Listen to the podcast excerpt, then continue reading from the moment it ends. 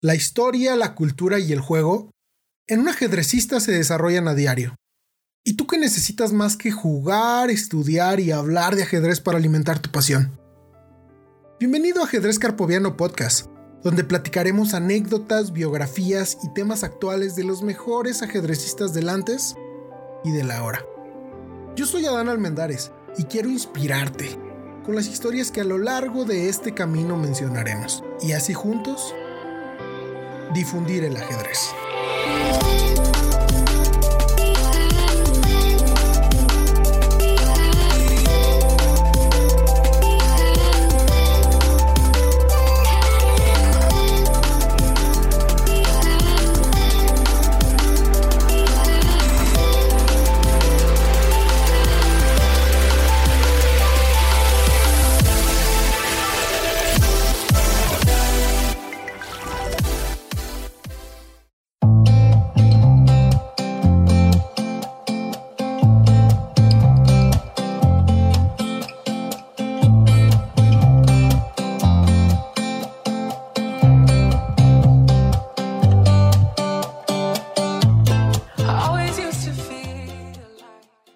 Onda, carpovianos? Bienvenidos nuevamente. Ya estamos en el episodio número 7. Ojalá que la espera no haya sido tanta. Ojalá que no se hayan desesperado por seguir escuchando la historia del profe Pacheco.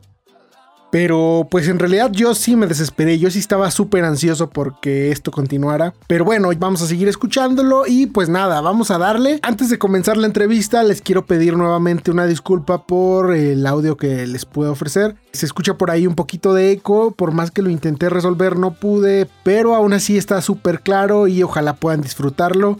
Eh, nuevamente una disculpa y pues vamos a escucharla, ojalá lo disfruten, vamos a comenzar. Hola, ¿qué tal carpovianos? Bienvenidos nuevamente, ya estamos en el episodio número 7 y le vamos a dar seguimiento a esta impresionante entrevista que estamos teniendo con el profe Pacheco. Eh, le doy la bienvenida nuevamente, profe, ¿cómo se encuentra? Muy bien, muchas gracias, gracias por la plática de hoy, me gusta saludarnos. Eh, vamos a darle seguimiento, nos quedamos en el año 1986, eh, usted ganando el campeonato juvenil y yendo a su primer campeonato internacional a representar a México. ¿Cómo se sintió en ese momento al saber que usted iba a representar a México? Es un sentimiento como pocos tienes eh, en la vida inclusive, ¿no? porque siempre es un sueño de niño, ¿no? Decir, ah, la bandera, desde que vas, cuando marchas, cuando vas, cuando estás en la primaria, los honores a la bandera, nosotros lo tomamos con mucha, con mucha emoción. Teníamos un abuelo que era médico militar, mi papá siempre fue muy nacionalista, entonces para nosotros sentir el, himno nacional todos los lunes, las marchas, a nosotros nos gustaba, nos, gustaba. No faltaba por ahí uno que otro pillo ahí que se burlaba, que se reía, que lo veían con, con un poquillo de desdén, demeritando y todo eso, pero nosotros lo tomábamos siempre con mucho orgullo, con mucha alegría, la verdad, desde niños. Entonces cuando gané el campeonato nacional juvenil, no lo podía creer no lo es más, te voy a contar una anécdota que creo que no mencionamos en el, capítulo anterior. Eh, en el 84 yo había ganado a Roberto Martín del Campo, que era un jugador muy brillante y una gran promesa. En el 86 le volví a ganar. Entonces tenía varios amigos de Guadalajara, de Querétaro, de Cuernavaca, de varios lados, que esa noche que le gané a Roberto, llevaron las guitarras y como si fuera este, fiesta, cantando como serenata, ¿no? sí, sí, sí, sí, sí. Entonces realmente dormí poco, pero hicimos una amistad tan bonita. Este, había un muchacho Mauricio, Mauricio de León de Guadalajara, que hasta la fecha tenemos amistad, lo de treinta y tantos años. Había varios que tomaron esa victoria como propia, ¿no? Entonces fue un, un episodio muy bonito. Pues que, que llega el momento del abanderamiento en México, eh, en ese momento era muy, muy reconocido Raúl González, que era un campeón de, de caminata de México, medalla de oro, y entonces llegó el momento del abanderamiento y fue una cosa maravillosa, ¿no? Porque te dan los uniformes con la bandera de México, es un momento sensacional. Entonces, pues ya, fue el viaje a Noruega, a, a, que está en medio del bosque, es un lugar precioso, precioso. Eh, un palacio, un hotel que es como un palacio en medio del bosque, preciosísimo. Y hay varias anécdotas, fíjate. La primera... Échelas, échelas la primera fue con un eh, con un muchacho que ahora es, bueno, un poco más joven que yo, eh, es muy conocido en el mundo del ajedrez, voy a decir su nombre al ratito. Entonces nos llegué, llegué al aeropuerto, conocí a un muchacho español y teníamos 19 años, entonces dijimos, vamos a darnos la vuelta. ¿sí? Y en eso llegó un muchacho de cabello oscuro, muy serio y todo, como todo el mundo era rubio ahí en, en Oslo, este debe ser latino, ¿no? Entonces, eh, le digo, hola, hola, hola, ¿a dónde vas? No, pues eh, voy a jugar el mundial, a, mundial de ajedrez. Ay, no me digas, pues yo también. Ah, ¿en serio? Sí, perfecto. Este, hoy pues vamos a ir a dar la vuelta, pues el tren va de, Oslo a, Lillehammer en tres horas. Acompáñanos. Y él dice, no, no, mejor me quedo aquí, vengo muy cansado porque es un viaje muy largo de Sudamérica. Ah, está bien, no hay problema. Entonces, le dijimos, oye, ¿te podemos dejar las maletas? Sí, no hay problema, déjenme las maletas y van ustedes a dar la vuelta, nada más lleguen temprano porque el tren se va puntual. Órale, entonces fue, fue el acuerdo que hicimos con este muchacho que es un gran maestro ahora y es uno de los mejores jugadores, eh, pues diría, de, de, Latinoamérica sin ninguna duda, quizás solo junto con Brusón, pero mucho más grande, entonces voy a decir el nombre. Entonces nos fuimos nosotros y nos fuimos a, a dar la vuelta ahí en, en, en, Oslo y la pura pachanga y pasó el tiempo y pasó el tiempo y dije, bueno, no, no, creemos que sean tan puntuales los, los noruegos, podemos llegar tarde. No, llegamos tarde y ya se había ido este muchacho con las maletas. Hijo ¿Qué? Y traía las maletas, traía, el, traía mi pasaporte, porque en las maletas yo traía una bolsita con mi pasaporte, traía mi dinero, todo traía ahí. Entonces, fue una verdadera aventura poder llegar a, a, a, Lillehammer porque yo no traía ya ni dinero, ni mi pasaporte, ni nada. Todo estaba en una bolsita que estaba dentro de la maleta. Recuerdo que fui a la, a la estación del tren y le dije al de la caja, en, en, le dije en inglés, que, que había perdido mi, maleta, que se la había llevado una persona que iba al torneo de ajedrez, al Mundial Juvenil de Ajedrez. Y me dice, pues no, no podemos hacer nada, vaya a la embajada o búsquele, pero aquí no podemos hacer nada. Y una señora me dice, no hay problema, yo le voy a pagar el boleto. Una señora como de unos 65, 70 años, ¿sí? Entonces le dije, ay señora, muchas gracias. No recuerdo cuánto pagó el boleto, por el boleto, pero pagó el boleto para que yo pudiera irme de Oslo a, Gauzdal, a Lillehammer, porque en Lillehammer nos iban a recoger una camioneta para llevarnos a, a Gauzdal. Total que ya con el, el, boleto que pagó la señora, la señora ya mayor, me pude ir de, de Oslo a Lillehammer y en Lillehammer nos recogió una camioneta, llegué a Gauzdal y todo. Y entonces lo primero que hice fue ir a preguntar por mi... Por el chico. Por, por el muchacho, las, las maletas. No, no ha llegado. ¿Y cómo era? No, pues tenía el cabello oscuro, de complexión un poquito, no muy rolliza, pero tampoco muy, muy delgado. Y dice, no, sabes que no tenemos tiempo para, para esas cosas porque tenemos algo muy importante. Viene el campeón de Perú, Julio Granda, y no, no llega, y no llega, y ya debe haber llegado, y quién sabe cuánto. Entonces era una desesperación en el hotel porque no llegaba Julio Granda. Y Julio Granda, pues yo no sabía quién era Julio Granda, la verdad. ¿no? Claro, claro, y ahorita, pues ahorita sabemos quién es, ahorita pero sí. en ese entonces. Bueno, para hacerte la historia corta, Julio Granda era el que se llevó mis maletas. No. Él se llevó las maletas, pero pasó algo graciosísimo. Se quedó dormido en el tren, entonces se llevó mis maletas, se llevó las de, se llevó todo, se fue hasta Suecia dormido. Al día siguiente en la mañana, a punto de empezar el torneo, de repente empieza todo el, el, tumulto, ¿no? Y llegó Julio, llegó Julio, llegó Julio, y el pobre llegó cargado como con ocho maletas. pues ahí venían mis maletas. Claro, no, no, no. No, pues qué anécdota tan impresionante, realmente. Pues ahora, yo conozco, bueno, no conozco en persona a Julio Granda, pero sé quién es y es un tipazo, ¿no? Lo, lo, lo he visto, lo he seguido siempre, su, su, su, personalidad y su forma de ser siempre es como muy, muy, muy agradable, súper agradable. Este, pero no, no, pues impresionante que, que conozca a Julio Granda, ¿no, profe? Sí, esa, esa, esa, esa, anécdota. Bueno, Julio en ese torneo iba un punto claro arriba de todos. ¿eh? Estaba ese torneo Bareyev, estaba Arencina, que fue el ganador, estaba Anand, estaba, había un jugador israelí, Reschlis, que era muy bueno, también Matthias Valls, Agrestein de Noruega. Había muchos jugadores muy, muy, muy buenos. ¿Ese juvenil de era sub qué? Sub-20, igual. Sub-20, sub sí. Pero Anand tenía 16 años en ese sub-20. O sea, ya estaba brincando las categorías. Sí, de hecho, la primera partida que yo jugué fuera de México, mi primer partido en ese torneo fue contra Anand. mi primer partida. Y Anand era un muchacho reconocido, muy, muy respetado en todo el mundo, y tuvo un detalle gentilísimo en ese torneo que me gustaría platicar aquí contigo, Claro, Adán. claro. Por alguna razón, mi nombre no había llegado a los organizadores del torneo. Llegó, o llegó tarde, ¿no? Bueno, viva México, pero llegó tarde el, el- el- el nombre. Entonces, no había bandera en mi mesa. Entonces, en la ya estaban los pareos, nomás estaba, nomás estaba México contra Anand de la India. Entonces, yo dije, bueno, toda mi ilusión de venir a jugar aquí a un mundial y ni siquiera la bandera. Entonces dije, no, yo no voy a jugar sin bandera y mi, mi, mi- mi reloj ya estaba corriendo. Entonces yo me paré y fui a platicar con el director del torneo. Le dije, "Oye, no voy a jugar con bandera, todo el mundo tiene bandera y yo no. ¿Cómo va a ser posible que no tengo ni, ni mi nombre? Entonces los noruegos, muy eficientes, inmediatamente se pusieron a elaborar una banderita y a poner el nombre, porque ya sabían quién era el que, jugaba- el que iba a jugar finalmente por México el mero día del torneo. Sin embargo, pasó algo curiosísimo. Cuando me asomé a- de reojo a ver mi reloj, estaba detenido. Lo que había pasado es que mientras pasaba todo este relajo, Anand había parado mi reloj, que estaba.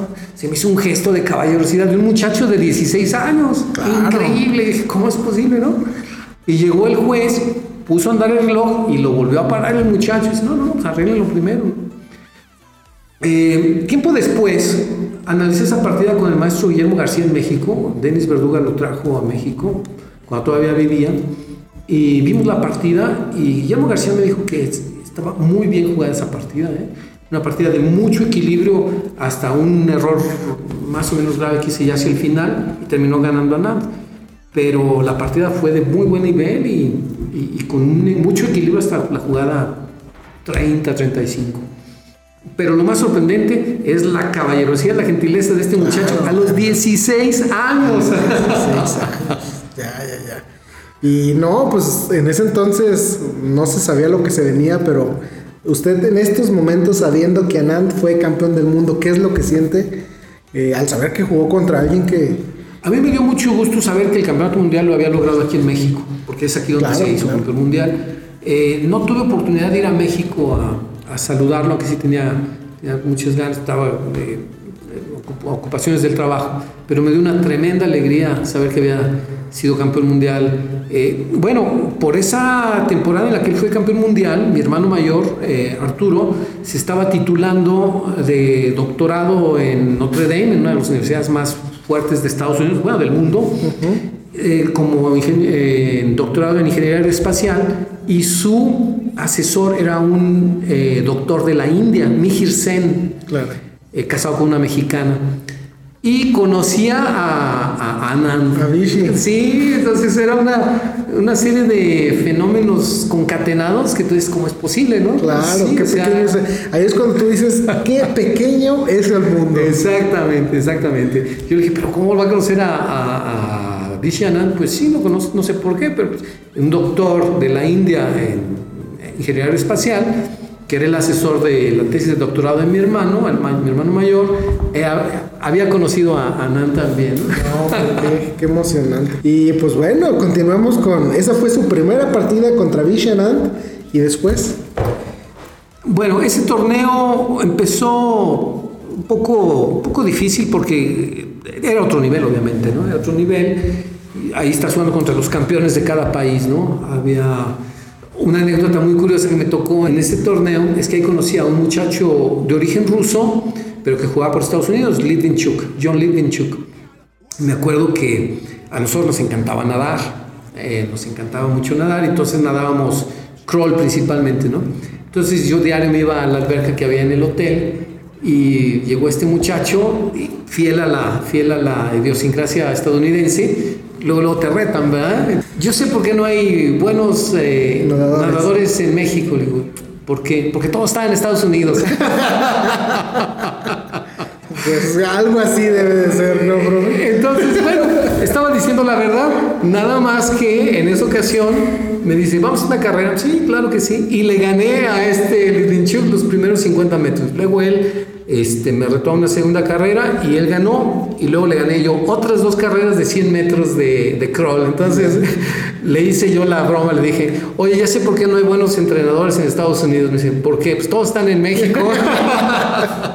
y ahí es, ahí es donde vemos la competitividad que tuvo en su en su familia. Sí, bueno, para ser verdad, para ser francos, él tenía un entrenador eh, de ajedrez, también de origen ruso, eh, me parece que era Vyhovsky, Anatoly Vyhovsky, muy bueno, que estaba en ese torneo en, en Gauzdal y me dio una lección de humildad esto, ¿no? me dice, como que él, él escuchó la broma y no le gustó mucho, entonces eh, dice, bueno, vamos a nadar, pero vamos a nadar con un nuevo estilo. Ah, ¿Un nuevo estilo? Sí, este estilo, Adán, era nadar con las piernas hacia adelante como si fueras remando. Era un ah, ejercicio que ellos hacían. Bueno, tú sabes que los rusos tienen una grandísima escuela de natación con Alexander Popov y, este Denis Pankratov en mariposa, etc. Igual que los americanos, ¿no? Pero ellos tenían un ejercicio, él era ajedrecista, pero tenían ese ejercicio de natación donde nadaban con las piernas hacia adelante y braceando hacia adelante como si claro lo contra, contra natural. sí, claro, Entonces, ay, este señor tenía en aquel entonces unos, yo creo unos 55, 60 años fácilmente. Pues entramos los tres a la competencia, este Litvinchuk, mm, yo mismo y, el maestro Vyhovsky, y nos ganó a los dos. O sea, el señor mayor nos ganó en ese estilo tan raro de natación. Bueno, una cura de humildad, ¿no? Pues ya, ya traía la práctica, pues obviamente debe de ser mejor, ¿no? Claro. No, pero ah, regresando un poquito, ¿qué sentía usted antes del torneo? ¿Qué era lo que pasaba por su mente? Yo iba a, jugar al máximo, ¿no? Iba a jugar al máximo. Y hice un torneo, no el mejor torneo, la verdad que se pudiera, pero jugué muy buenas partidas con Anand, luego jugué con otro muchacho Dimitrov, una buena partida Jugué con un maestro escocés Burgess, una partida muy, muy, muy buena, le gané. Y este, a final de cuentas fue un torneo de mucha satisfacción, pero no, no, no quedé muy bien situado. ¿Cuántas partidas fueron? Creo que habían sido como 13. 13 partidas. ¿Cuánto tiempo duró el torneo? El torneo duró un poquito más de 15 días, era una partida diaria. En aquel entonces tenía poco de haber explotado el reactor nuclear de Chernobyl. Entonces, eh, mucha de la comida que era una delicia, como quesos y pescados, estaban prohibidos en Noruega, porque había vientos radiactivos que habían llegado de, Ucrania a Noruega. Entonces, había muchos alimentos prohibidos. Lo que recuerdo que había unos yogurts deliciosísimos, de todos los que te puedas imaginar había comida de mar que no estaba contaminada, que era suculenta, también riquísimo. Y eh, el anfitrión, eh, Mr. Aikrim, muy, muy buena gente, nos trató muy bien, el hotel de lujo. Entonces fue una experiencia inigualable. ¿Cómo terminó el torneo? Eh, terminé un poquito arriba de media tabla, no fue un torneo así muy, muy espectacular, pero me dio mucho ánimo y mucha confianza para, para el Panamericano, que fue pocas semanas después y donde, bueno, yo ahí eh, me ponía a jugar partidas rápidas con este Granda. Me acuerdo que eh, Granda, una extraordinaria persona, jugaba con todo el mundo y todo el mundo desfilaba y había a veces colas de 15 jugadores y los 15 desfilaban y le daba la vuelta a Granda. Pero el, lado malo, digamos, el counter side, como dice, ¿no? El otro lado es que hacia finales del torneo, cuando faltaban cuatro rondas. Yo recuerdo que Arencibia se iba religiosamente a dormir tempranito, iba con el entrenador este, Huertas, Huertas Oris, Ramoncito Huertas, con quien también hice una gran amistad. Muy disciplinado, muy organizado, muy, muy, muy disciplinado. Y nosotros nos quedábamos con Julio jugando partidas hasta horas de la noche, ¿no? Y recuerdo que en ese torneo perdió cuatro partidas seguidas. Primero con Arencibia, un partidazo que jugó Arencibia y y, bueno, terminó ganando el campeonato mundial por arriba de Anand, de Barayev, de, de, Agdestein, por arriba de todos, pues. Claro, pues sí, primero. Ya, no, no, pues interesante, interesantísimo. que después de ese campeonato, profe, ¿cómo fue su recibido? Cuando llegó a México, ¿cómo, ¿cómo fue su... Pues sí, ¿cómo fue el ajedrez después en México antes del Panamericano? Eh, bueno, al poquito tiempo llegando a México, un poquito después fue el Panamericano en Ecuador. Iban eh, tres muchachos de Argentina, muy talentosos los tres. Creo que los tres llegaron a grandes maestros, a gran maestro.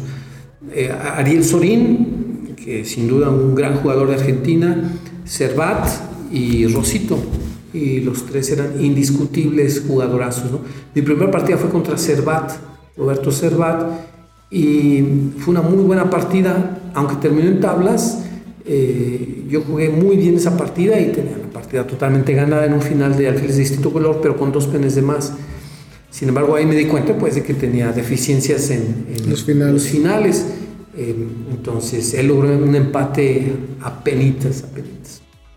¿Y cómo fue su preparación? Porque es algo que no hemos mencionado. ¿Cómo, cómo fue su preparación después de llegar del, del campeonato juvenil?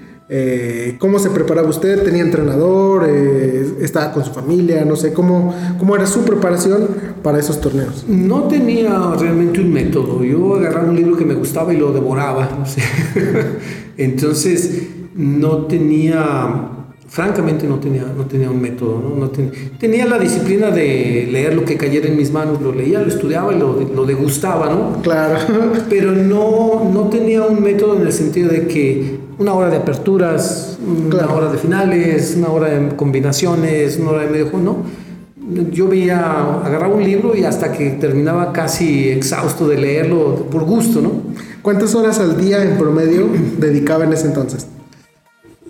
Creo que entre 3 y 5 horas diarias. Híjole. Es decir, pero eran de disfrute. Claro. Era disfrute porque yo veía las, las partidas de Alekin, las de tal, y las combinaciones me fascinaban. También gastaba algo de tiempo en traducir el libro, porque los libros de, el libro de tal, de finales de Keres, estaban en inglés, entonces a veces se me dificultaba, entonces tenía que tener mi, antes no había internet, acuérdate. Sí, claro. Entonces tenías que tener tu diccionario, ir subrayando las palabras, y luego, eh, por ejemplo, el libro de la vida y juegos de Miguel Tal, pues eran no nada más las partidas, sino eran las anécdotas de su vida. Entonces tenías que echar 3, 4, 5 hojas traduciéndolas y también me gastaba algo de tiempo en eso. No, pero era un disfrute, ¿no? Totalmente. Y pues llega el, el Panamericano y cómo se siente saber que va nuevamente a representar a México, pero ahora en América. Sí, eh, fue una super experiencia porque pues, empecé jugando contra uno de los mejores, uno de los favoritos, que era Roberto Cerro. Después jugué con unos muchachos de Centroamérica, muchacho Candan, etc. Y luego me tocó jugar contra Gilberto Hernández Mexicano. Mexicano, sí, la, el gran campeón de México. ¿Cuántos años tenía usted en ese momento? Yo tenía 19 y Gilberto tenía 17, me parece. En el 86 entonces. En el 86, creo que tenía 17, no recuerdo bien si tenía 17 o 18, pero era menor que yo. Y entonces él me llevaba ya varias partidas ganadas, ¿no? Pero eh, pues esa era para mí la partida más importante, no la partida del Panamericano, valía más que todas las demás, ¿no? Claro, claro, el orgullo mexicano. Entonces mm, jugamos una defensa un poco cerrada, yo jugué con un C4 y él contestó con E5 y fue una partida eh, inglesa cerrada. Una siciliana inversa. digamos que sí, nada más que nunca se abrió, nunca se abrió el juego y fue muy estratégica y yo jugué con una confianza tremenda, una gran confianza y en un momento dado pude sacrificar la dama por, por dos torres y quedé con una posición ganada y Gilberto se tuvo que rendir y fue una gran victoria para mí y un gran, una gran satisfacción haberle ganado la primera partida y además haberse ganado en el Panamericano a un gran jugador que también era de los favoritos. ¿no? No, no, no. Y después de, de, esa, de esa partida contra Gilberto. Me tocó jugar contra otro gran jugador de Argentina, Ariel Sorín. Ariel, desde el principio fue. Mira, tengo que decir algo.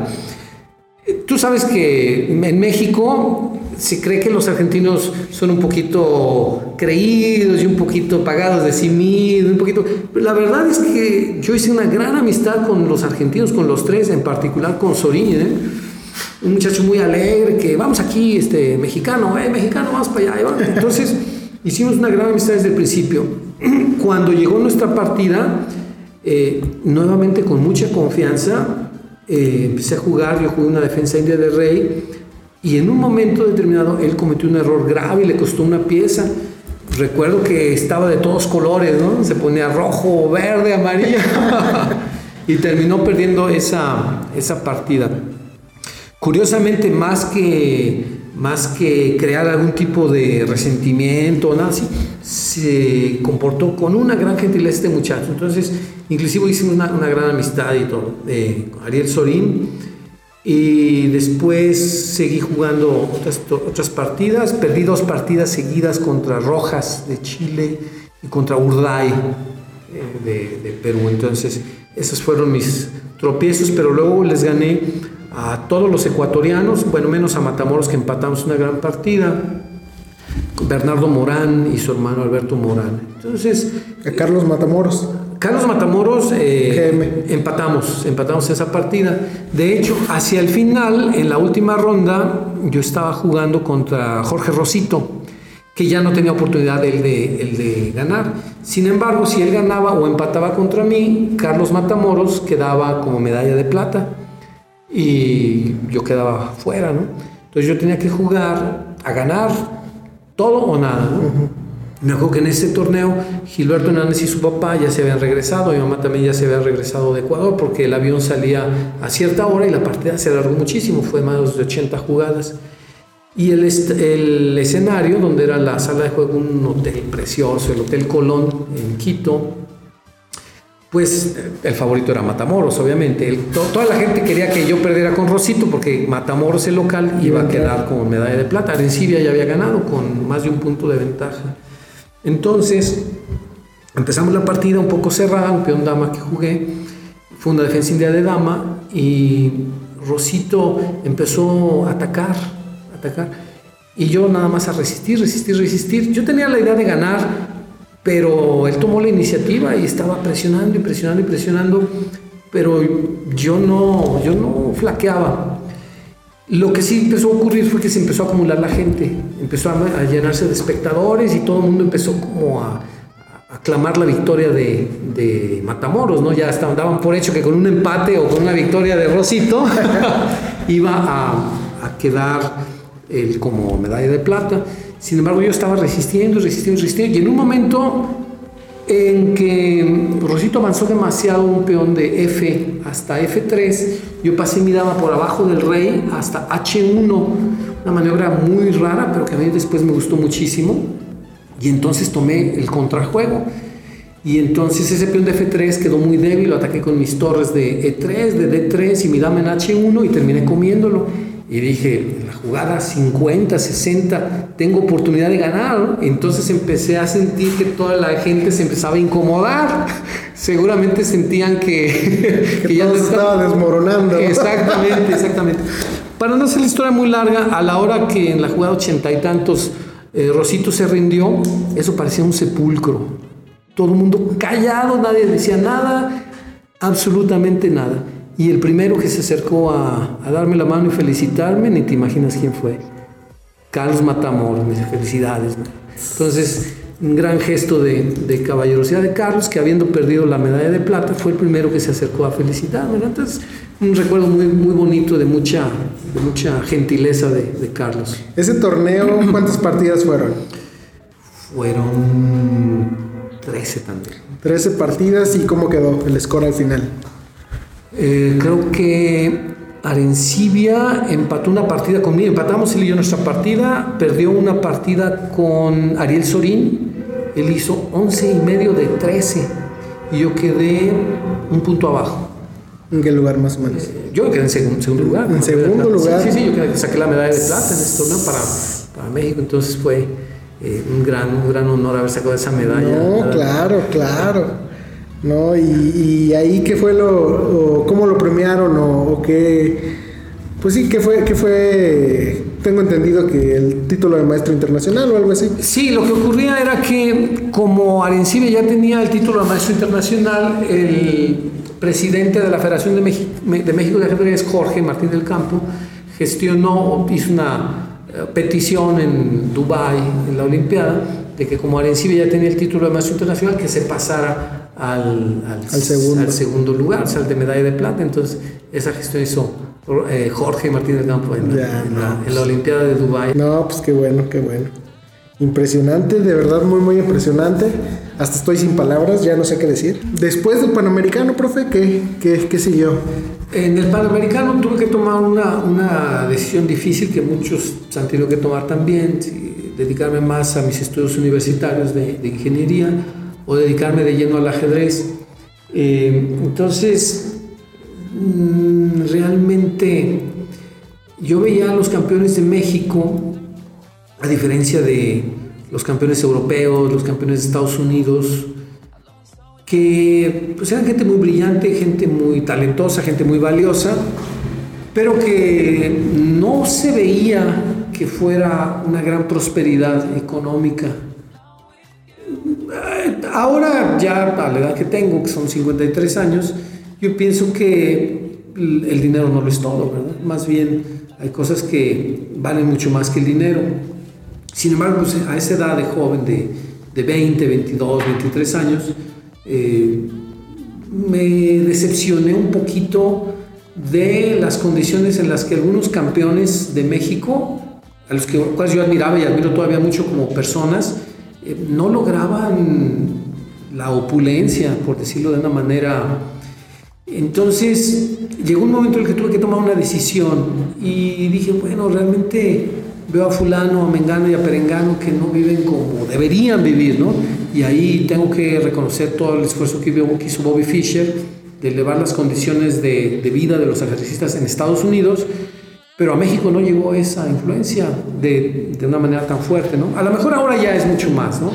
Ya hay mucha gente que se dedica al ajedrez y vive del ajedrez y viven bien, eh, pero en ese entonces los campeones no, no era no era gente a la que tú envidiaras su nivel económico. Claro. Entonces, eh, la carrera de ingeniería pues, es una carrera muy demandante. Bueno, tú eres ingeniero, tú sabes cómo es de demandante la escuela.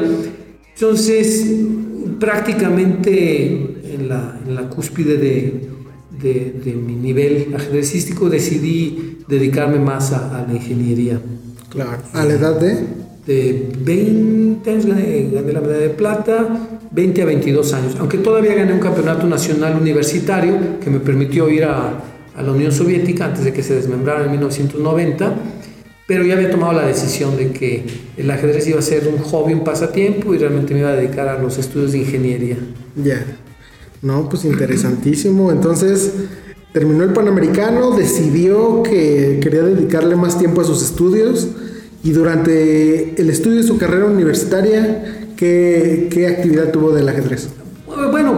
Lo ah, combinaba un poquito los estudios de ingeniería con, con, el estudio del ajedrez, aunque muchísimo menos, porque pues, la carrera de ingeniería es muy, muy absorbente, muy absorbente. Entonces empecé a dedicarle considerablemente menos tiempo. Sin embargo, todavía tuve la oportunidad de ganar en 1990 el campeonato nacional.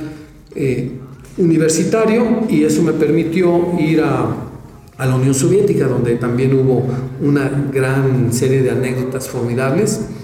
Eh, para empezar, hice una gran amistad con el ahora fallecido Fyodor Skripchenko, que iba como entrenador del equipo soviético, junto con un gran, este, un gran eh, jugador y eh, entrenador y analista, Mark Boretsky, que tiene cantidad de libros. Eh, hay una, una, anécdota muy, muy curiosa y muy graciosa. Antes del campeonato oficial se hizo un torneo de pimpones. Claro. Y en la primera partida me, jugó, me tocó jugar con Nivierov, que era de los favoritos. Después fue el campeón de, de Ucrania. Y fue una partida brillantísima, sensacional. Y recuerdo, de lo que me acuerdo es que el tablero estaba atiborrado de gente, atiborrado de gente, y le coroné dos damas y terminé dándole jaque mate. Entonces una gran partida y, y todos estaban sorprendidos, yo también estaba sorprendido. ¿eh? y en la segunda partida me tocó, era abierto, obviamente jugaba todo el mundo, y en la segunda partida me tocó jugar contra Boretsky. No me acuerdo bien de, de toda la partida, recuerdo nada más que una defensa siciliana y empezamos a jugar rapidísimo y piezas y cambiamos piezas y cambiamos piezas y cuando se disipó todo el polvo yo más vi que me faltaba una pieza me falta una pieza y ya me rendí ¿no? Claro. pero fue impresionante jugar con jugadores de ese nivel Claro, no, pues qué anécdota, o sea, uno ve los libros de Deboreski y, y dice, no, pues qué tipazo, ¿no? Pero ahora saber que pues que usted estuvo tan cerca de, de un tipazo de jugador, el mejor, el mejor jugador maestro internacional, se consideraba el mejor maestro internacional del mundo y fue considerado el mejor entrenador del mundo durante muchísimo tiempo, ¿no? Sí, realmente fue el único encuentro que tuve con él eh, personal. Sin embargo, con el otro entrenador de la Unión Soviética, con Fyodor Skripchenko, inclusive llegaba yo, nos saludábamos, él ya era mucho mayor, tendría en aquel entonces, no sé, unos sesenta y tantos años. Tenía una hija que ahora es una gran jugadora, Almira Skripchenko, pero en aquel entonces tendría ya unos mm, 10, 11, 12 años, y tuvo un, gen- un detalle tan gentil de, de obsequiarnos una postal a los jugadores de México. Yo me imagino que a lo mejor también le dieron la postal a otros jugadores, pero yo tengo la postal ahí que nos regaló la niña, ¿no? Almira, Almira Skripchenko, la hija de Fedor Skripchenko, tendría 12 años, pienso yo. 10, 12 años. El caso es que con Fyodor se hizo una gran amistad porque en algunas partidas, en aquel entonces las partidas se aplazaban, Adán, se aplazaban, ya no se aplazan ahora, pero se aplazaban. Entonces yo tenía una partida muy difícil contra eh, un, un jugador rumano y él me dice, ven a mi habitación en la tarde porque te quiero enseñar algo de ese final. Y lo que me dijo fue que había una manera muy fácil en la que yo podía en una trampa y perder la partida. Entonces realmente me ayudó él a rescatar la partida. Y eso era perfectamente legal, o sea que pudieras analizar la partida en el tiempo más. desplazamiento. Pero él se ofreció y me rescató esa partida. Entonces pues, yo le quedé muy agradecido y este, después estuve haciendo algo de correspondencia con él, pero me ayudó en tres partidas, una a ganarla y dos a evitar que perdiera mis partidas. Fyodor Skripchenko. Para ese entonces usted tenía un entrenador o seguía con su mismo método autodidacta. No, no teníamos, no, no teníamos entrenador. Realmente yo lo que, con el que yo jugaba en casa era con mi papá y leía mis libros. Ese era mi método de entrenamiento. Entonces no, no se puede decir que hubiera seguido una escuela de nadie, ¿no? Más que la escuela familiar y de la, y de la intuición. El método Pacheco. El método Pacheco. No, pues cada vez me quedo más impresionado y saber que, que, pues fue trabajo de, de usted llegar hasta allá, pues todavía más, ¿no? Bueno, pues aquí cortamos el segundo episodio de esta entrevista. Ya estamos súper picados. Eh, en el siguiente episodio viene el campeonato universitario en 1990, donde pues vamos a conocer todavía más anécdotas que tuvo el profe Pacheco. Vamos a, a, a- ver qué se siente este, representar a México nuevamente y pues jugar contra jugadores de un muy muy buen nivel, ¿no? Eh, agradezco mucho su, su atención, profe, muchísimas gracias. Este, con, nos vemos en el siguiente capítulo, Carpovianos. Yo estoy súper emocionado, al igual que ustedes. Aquí los vemos la siguiente semana. Adiós. ¿Qué onda, Carpovianos? Aquí terminamos la segunda parte de esta entrevista con el profe Edgardo Pacheco. Espero de verdad la estén disfrutando. Yo estoy súper picado, de verdad. Toda esta información me resulta muy inspiradora. Creo que ahora ya estoy estudiando todavía mucho más porque a pesar de que ya tengo mis años, ya tengo mis 29 años, nunca es tarde para llegar lejos, ¿no? Entonces, sin más ni más, amigos, muchísimas gracias por todo, de verdad, muchísimas gracias. Pues hoy no tengo a quien darle saludos, pero los saludo a todos ustedes, a todos los que están escuchando en este momento. Y recuerden seguirnos en todas nuestras redes sociales. Si de verdad te gusta este podcast, si quieres seguir apoyándolos, agradecería mucho que le dieras seguir aquí en, en Spotify. Recuerden que también estamos en Apple Podcast, estamos en Google Podcast. También nos, nos puedes seguir también en Facebook como Ajedrez Carpoviano y en Instagram como Ajedrez Carpoviano. Eh, sin más ni más, muchísimas gracias. Nos vemos en el siguiente capítulo. Adiós.